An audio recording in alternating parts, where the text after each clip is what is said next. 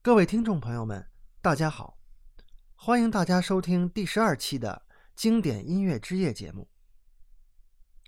十八世纪后半叶，音乐的发展进入到了以维也纳古典乐派为代表的时代。这一时期的音乐结构严整，主题更为深刻，交响曲的模式日益成为创作主流。随着对配器需求的重大变化，乐团当中乐器的种类、乐手的数量都明显增加，音乐所能表达的情感世界更加丰富了。这一时期集大成的代表性作曲家，恐怕非莫扎特莫属。这位音乐奇才在其有限的生命时间里，涉猎广泛，佳作迭出。我想，对于他任何言辞过多的介绍都显多余，那就让我们直接来听他的音乐吧。请欣赏莫扎特第三十六交响曲第一乐章，A 大调单簧管协奏曲的第二乐章和第二十一钢琴协奏曲的第二乐章。